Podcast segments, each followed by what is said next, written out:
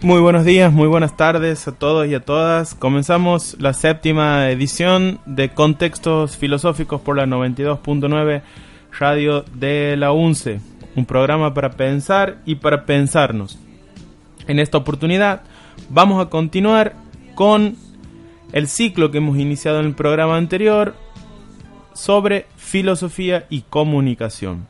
Nos va a estar acompañando un agente anfibio que se mueve en el ámbito de la filosofía y en el ámbito de la educación, Rodrigo Navarro, con quien vamos a estar conversando cómo vive él este vínculo entre la filosofía y la comunicación en su vida. Eh, también vamos a estar trabajando con un texto que nos trae Sofía sobre eh, la cuestión de las redes sociales. El otro día hemos dejado pendiente lo de cómo se construye la subjetividad en las redes sociales y, cómo se comunica desde ahí, ¿no? Eh, y también, bueno, vamos a estar hoy promocionando nuestro primer sorteo eh, del programa. Eh, hace un par de semanas hubo el homenaje en conmemoración de Robbie Santucho y los organizadores nos dejaron un par de remeras y un libro, así que vamos a estar sorteando. Para eso tienen que compartir la darle me gusta a nuestra página de Facebook, compartir la publicación y dejar los tres últimos números de su DNI. ¿Cómo es la página de Facebook, Facebook Daniela? Contextos filosóficos 92.9. Perfecto. Contextos filosóficos 92.9. Eh, bueno, pasamos entonces a presentarlo a nuestro invitado. Hola Rodrigo, ¿cómo estás? ¿Qué tal? Muy buenos días para todos. Muchísimas gracias por la, por la invitación. Algo nervioso, inquieto, pero bueno, con las ganas de poder pensar sobre esta relación entre comunicación y filosofía, que más allá de cualquier elucubración que intentemos hacer, es simplemente algo, pensarlo y comunicarlo. Eh, no estés nervioso, nosotros ya estamos un poco sueltos porque nos han ido pasando los programas, pero mm, te damos la bienvenida y eh, contanos un poco. Este, vos sos comunicador social, Yo sos estudiante de filosofía y sos docente también. Yo soy comunicador social, estoy cursando cuarto año del, estoy cursando cuarto año del profesorado de, filosofía, estoy haciendo actualmente mi, mi residencia eh, y soy docente de la Tecnicatura en Superior en Comunicación Social orientada al desarrollo local en el IFD de la ciudad de, Campo Gallo, departamento de Alberdi, al norte, bien al norte. Este, o sea, me, desempeño es en, ese ámbito, digamos. Bien, entonces justamente nosotros habíamos pensado, le contamos a la audiencia en invitarlo Rodrigo por esta triple condición, ¿no? Comunicador social, estudiante avanzado de filosofía, estudia en el Instituto Santiago del Mayor y docente en el ámbito rural, ¿no? También, o sea, no es rural, Campo Gallo es una ciudad, pero es en el, no es en la ciudad capital ni banda, entonces toda la problemática que significa, ¿no? Reflexionar la filosofía y la comunicación en ese tipo de espacios, ¿no? Que supongo será diferente eh, hacerlo en la Universidad Católica o en la Universidad Nacional o Sí, yo, yo siempre marco que la, mayoría de los estudiantes cree, tiene en su imaginario que, cuando se reciba va a empezar a, a, trabajar en algún colegio de las cuatro avenidas, pero la, la, realidad docente marca que, o sea, no somos, o sea, no tenemos un GPS docente que ponemos inicio aquí, Instituto Santiago del Mayor, Universidad Nacional o Universidad Católica, y planteamos, bueno, vamos hacia el centro, hacia la Plaza Libertad que, que tiene 4, g.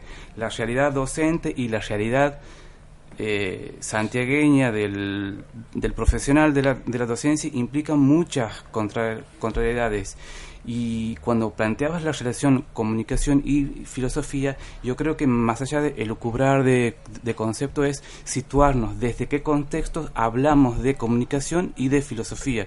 Y cuando digo comunicación, más allá de entrar en alguna definición eh, filosófica, semiótica o socioantropológica, es plantearnos qué queremos decir y a quién queremos decir. Y a partir de eso surge el otro tema que es es situarnos en un contexto, en una cultura. Lo que nosotros creemos que decimos, el otro no necesariamente interpreta lo que nosotros queremos o creemos que decimos. Entonces, muchas veces damos por, por supuesto y caemos en lo que yo marco el sentido común. ¿Y qué es el sentido común? Hablar de lo que no se sabe desde lo que no se sabe. Mm. Entonces, ese es un ejercicio constante que por ahí la práctica docente, la práctica de una disciplina, puede ser la filosofía, la comunicación, la sociología, la antropología o cualquier otro ámbito, eh, el contador, el, el abogado debe hacer, pero lo tiene que hacer pensando en que tiene que redefinir su rol profesional. Y ese rol profesional muchas veces se escapa por la tangente, por las por las trampas que nos pone la cultura de estar pensando más en, la imagen, en el celular nuevo, o en que es más fácil copiar, o en, entonces, y en que muchas veces lo que uno se enseña, lo que uno enseña o lo que dicen los textos no se aplican a la realidad. Muy interesante esto que planteas entre lo que uno quiere decir, lo que uno dice y lo que el otro recibe, ¿no? Y cómo es esa, esa, esa relación está mediada por un contexto, por una situación, ¿no? Bueno, en, nuestra, en nuestras carreras, tanto en la licenciatura aquí como en el, Instituto Santiago del Mayor, eh, está el profesor Aguat, que generalmente nos escucha, le mandamos un saludo, que tiene un libro justamente hacia una filosofía política situada, ¿no? En algún momento lo llamaremos para conversar al respecto, porque este concepto de la situacionalidad o de la necesidad de situar la, la, filosofía, la filosofía política, pero también los actos de habla, ¿no? Los actos de comunicación, la necesidad de entender que lo que el otro entiende y lo que el otro dice es desde el lugar en el que el otro está, ¿no? No es lo mismo hablarle a un sujeto que a otro, no es lo mismo hablar en un lugar que en otro. ¿A eso te referías? Claro que, por, por ejemplo, cuando vos, hablas de actos de, habla, yo hablo de un proceso semiótico de discurso, en donde hay operaciones, discursos y hay representaciones. Lo que uno dice nos habla de un contexto, pero muchas veces nuestro alumno o el que nos escucha no, o sea, no reconoce, por ejemplo, nociones de Estado, que es un ciudadano y que eso que o sea que la, salud es un, es, es, un derecho, que la educación es un derecho y que hay ámbitos en donde se exige eso mm. y que y que muchas veces eso no se lo hace por tabúes, prejuicios y por concepciones de ciudades chicas, ciudades grandes, este gente que dice tener tal, tal poder y uno reconoce esa esos mecanismos de dominación. Y, y, está muy presente en el, en el interior. Por, por ejemplo, que a tal profesor no se le cuestiona nada porque es el, pariente del comisionado, novio de fulano. Entonces, romper con, con eso es reconocer que cuando uno habla, habla desde un espacio social y que el rol docente implica construir una imagen de cultura, sociedad y de, ciudadano. Que lo que uno cuestiona no, no cuestiona un chisme de, de, barrio, no cuestiona, o sea, la vida privada del, del otro, cuestiona ámbitos de debate sobre qué tipo de hombre soy, mujer soy, adolescente soy, alumno soy, docente, y que y también es un desafío mucho mayor para cualquiera, tanto docente, rector, alumno, profesor, en poner eh, en debate lo que uno sabe, porque uno ahí recién aprende. Porque si no, sería como que yo lo digo, lo repito del texto, del libro y queda absolutamente ahí. Y me parece que no. Ahí te has puesto burdiano, ¿no? Este, eh, con, Rodrigo nos hemos conocido, bueno, muy de chicos, somos vecinos, pero nos hemos encontrado en un grupo de investigación donde trabajamos mucho, mucho Bourdieu. Pierre Bourdieu es un autor francés este, en estos intelectuales que decíamos dónde lo encajamos en la filosofía, en la sociología, ¿no? Este, que, plantea esto, que los actos de sigo con actos de habla, no sé por qué se me ha pegado eso, ni siquiera sé qué, qué, es acto de habla, ¿no?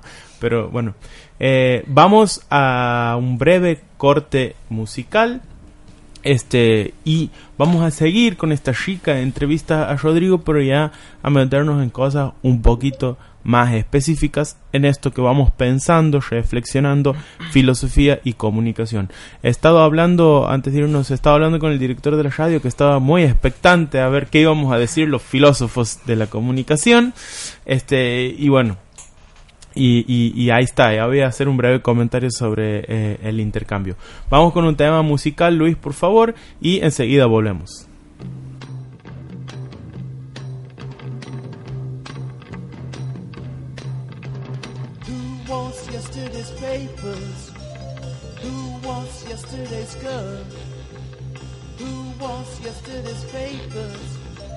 Nobody in the world.